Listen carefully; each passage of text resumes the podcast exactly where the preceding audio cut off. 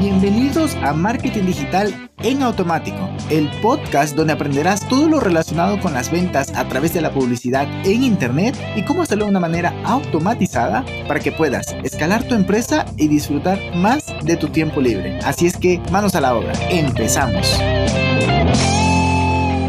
Muy buenos días, bienvenido a este podcast, ya estamos viernes. Hoy te voy a hablar de cómo hacer esas automatizaciones robustas, o sea, cómo gestionarlas, porque pues, a ver, todos en algún momento empezamos con una automatización sencilla, puede ser de formulario de contacto, tan sencillo como eso. Y luego, ah, mira, voy a generar mi primera cadena de emails. Perfecto. Pues también lo vas haciendo. Ah, ok, llega aquí, llena este formulario, este pop-up o esta landing page y poco a poco va, pues, em, recibiendo esa, esa eh, más bien creciendo esa cadena de, de emails, pero también esos procesos de automatización. Pero ¿qué, ¿qué, tal si luego generas facturación? Luego tienes diversos productos, tienes diversos niveles o, bueno, niveles de servicios o clientes y cada uno con su respectivo requerimiento. Luego tienes un e-commerce con SKU, con diferentes variaciones, con diferentes SKU, perdón, y diferentes variaciones, o sea, productos variables y qué sé yo, se me ocurre, tienes una membresía y además eso lo integras a través de factura directa que tiene que pasar por Zapier y muchas cosas más. O sea, me estoy aquí volviendo loco con tantas cosas, pero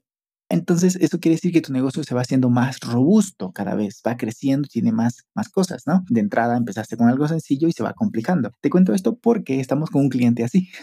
ya hace más de dos años que trabajamos y empezamos con algo sencillo y poco a poco se ha ido complicando hasta llegar al punto en el cual, pues, lo que estamos haciendo es aterrizar todas esas automatizaciones en un diagrama grande, en un diagrama en el cual se pueda visualizar tanto la automatización pequeña como la grande y cómo el usuario, el contacto, podría estar en diversos procesos de manera paralela o desfasado en el tiempo. Por ejemplo, si cambias algo en WooCommerce, y esto es donde viene muy importante tener esto, porque si cambias algo, por ejemplo, en WooCommerce, cambias algo en WooCommerce, entonces factura directa ya no generará la factura porque está cambiado. Y luego puede ser que AftiCampaign, porque le cambiaste algo en WooCommerce, tiene que también actualizarse allá algo y a su vez Zapier tienes que, por ejemplo, la etiqueta era el nombre y el nombre, de, el nombre del producto es la etiqueta que le metes a través de Zapier a, a, a AfterCampaign y AfterCampaign genera una automatización en base a eso. Si te das cuenta, es una locura, por lo que debes de contemplar todos estos, por lo cual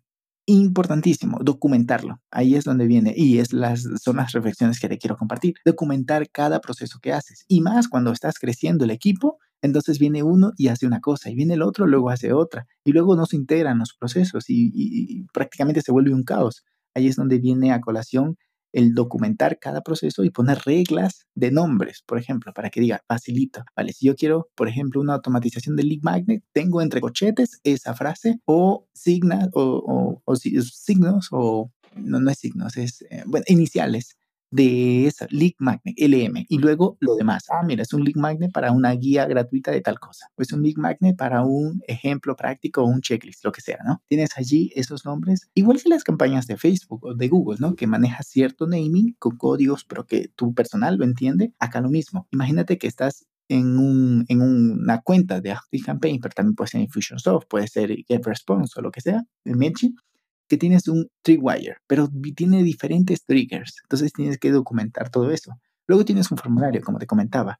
Tienes un embudo de lanzamiento, entonces también tienes que integrarlo en este diagrama global, me refiero, ¿no? Entonces, este big picture de tu negocio en términos de automatización. Puede ser otro formulario de captación de clientes, tienes otra automatización que involucra tres o cuatro software de facturación y además tienes unas, algunas automatizaciones dentro de tu misma cuenta de Campaign para clientes. O sea, es una locura, pero si lo documentas en, por ejemplo, nosotros utilizamos Miro y pues queda genial, muy bonito, pero también existen Funalytics, existen Geru y muchos otros software para este tipo de, cosas, pero que lo tengas en mente. ¿Por qué? Por cierto, además, lo que debes tener en mente es que cuando vas creciendo en equipo, debes de definir muy bien quién va a hacer cada cosa, ¿no? Actualmente, pues tenemos una unificación entre diversos equipos y procesos para un cliente. Entonces, por un lado es poner roles y poner áreas de trabajo. ¿Sabes qué? Tal persona te vas a hacer cargo de esta parte de la automatización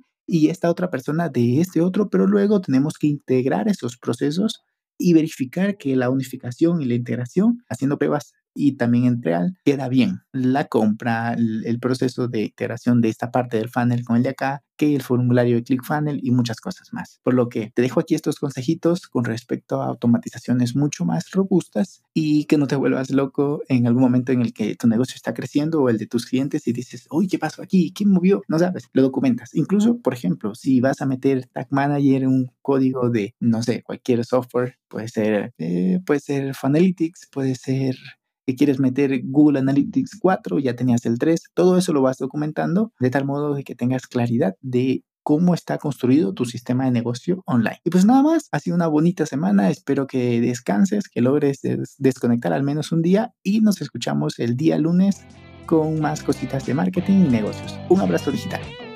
Y hasta aquí el episodio de hoy. Sé que esta información va a ser de gran utilidad para tu negocio, por lo que te pido que lo implementes y lo compartas con alguien que sepas que también le va a ayudar.